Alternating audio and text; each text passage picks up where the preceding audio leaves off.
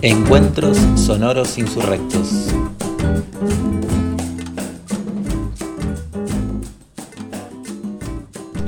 Hola em, a todos, a todas y a todes.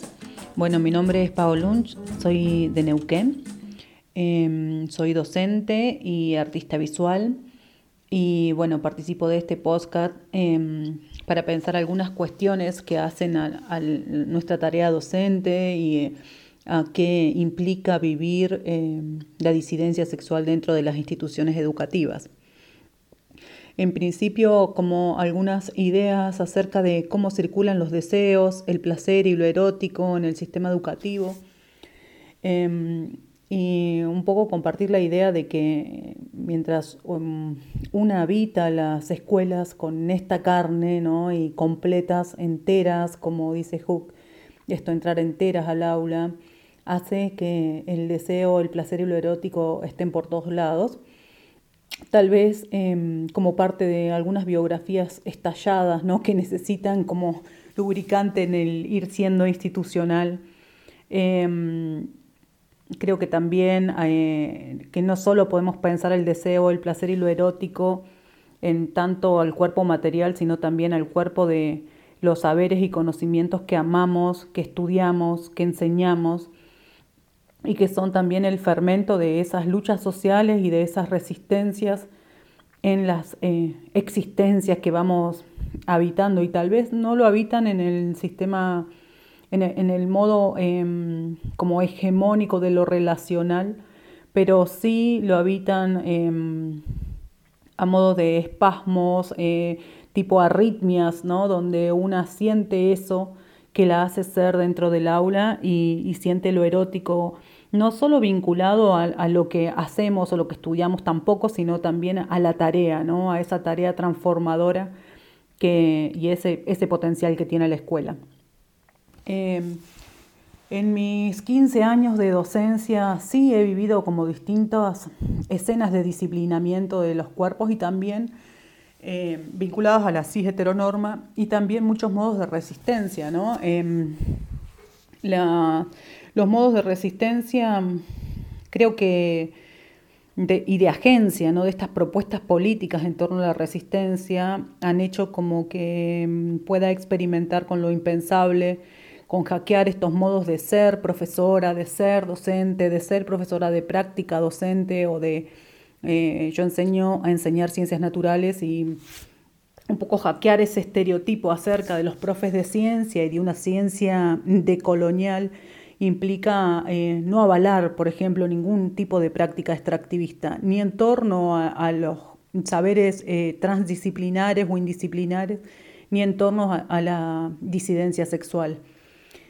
¿Qué quiere decir eso? Que, por lo menos en mi caso, em, he vivido escenas eh, ligadas a, no sé, acompañar dos eh, alumnas a hacer la residencia a escuelas y que, em, no sé, los equipos directivos o bien mi mirada y me salteen cada vez que me tocaba hablar como docente de, de práctica de ciencias naturales o también como bancarse las malas miradas de las madres, de los padres, de las maestras en jardines de infante, porque es ahí donde mis alumnas hacen las prácticas o en escuelas primarias, ¿no? En esto de ir súper masculina como ejercicio performático, a ver qué sucede en eso, ¿no? Eh, y en estas resistencias también uno va compartiendo como los modos con sus estudiantes. Y una, cosa que quiero compartir es, eh, por ejemplo, cómo lograr eh, construir una práctica docente interpelando ciertos modelos. en este caso tiene que ver con una práctica que desarrollé en 2018 que es em, interpelar el estereotipo de maestras de nivel inicial, ¿no? Y enseñar cuestiones de robótica, enseñarles a soldar, a usar máquinas, a programar arduinos, a diseñar dispositivos em, robóticos para niños y niñas que a ellas les, les sean potentes para enseñar ciertas cosas, no sé, construir, eh, trabajar con lo que es electrónica textil.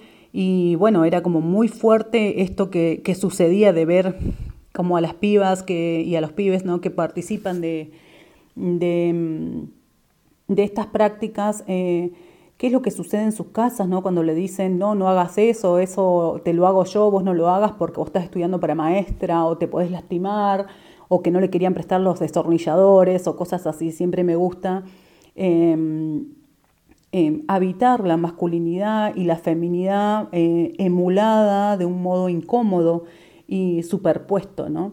Eh, también me ha sucedido como madre, yo tengo una hija con una chica, y me ha sucedido de ir a reuniones eh, para entrega del boletín de mi hija y que la reunión se torne en un pedido de que yo saque a mi hija de la escuela porque esa escuela es para gente normal.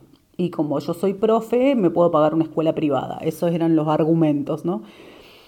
Entonces, ¿cómo sobrevivimos a eso? Y en principio, em, yo lo que, lo que he practicado es mentir, es em, tener potencia desde la furia, desde el fracaso, desde las penas, ¿no? Y encontrarle un sentido a cartografiar esas violencias, ¿no? A, construir, em, he tratado de construir refugios de, a partir de la extrañeza, de decir, a ver, yo a partir de ahora soy legal, tengo un grupo de abogados que te van a destruir si vos te metes con mi hija por ejemplo, ¿no? o gracias a nuestra presidenta, em, ahora tenemos derechos. Cuestiones que trato de construir eh, una narrativa em, frente a esta cultura transgénica, monocultural, ¿no? Eh, entonces, si bien siempre tengo claro que una va en contra de la colonialidad y la fragmentación em, y a favor de vagar sin rumbo, en esto de democratizar, bueno, democratizo las violencias y me vuelvo más potente, ¿no? Y, el deseo es parte de mi resistencia y mm, lo que más eh, potencia me da es trabajar estas prácticas estéticas, em, artísticas y pedagógicas en conjunto. Em, ¿Para qué? No sé, para mm, habitar de un modo vibrátil esa resistencia, para hacer algo con las coreografías de la violencia, para construir constelaciones pasajeras de un modo u otro de habitar las instituciones desde el deseo, desde el placer, desde engordar estos bordes que nos harían impensables dentro de las instituciones educativas. Yo no solo habito la disidencia sexual en un cuerpo lesbiano, eh, no binario o lo que sea, Em, sino que soy una persona de la montaña, hija de una maestra que se llama Violeta Parra, de una maestra de artes plásticas y de Carlos Brito, que es camionero y albañil. Y vivimos siempre al norte de la provincia, en un lugar em, que es un valle, ¿sí? Eh, y moverme y siempre migrar para estudiar y para trabajar en la transformación de ciertos sentidos em, también tiene que ver con mi, con mi modo árido de existir. Y así uno trabaja por una ESI que desgenitalice la sexualidad, por pensar en esto de que la sexualidad está en todo el cuerpo.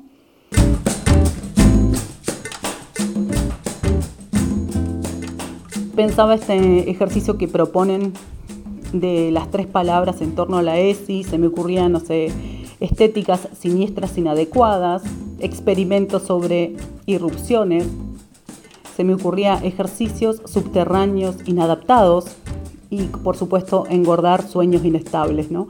que es lo que nos ha permitido seguir eh, haciendo real la ficción de trabajar en pos de una educación pública, em, en el que las perspectivas ambientales, de inclusión y de, género atraviesen toda la formación. Bueno, les dejo un beso y muchas gracias por invitarme a participar. Frente docente y siempre. Nuestra disidencia es sexual.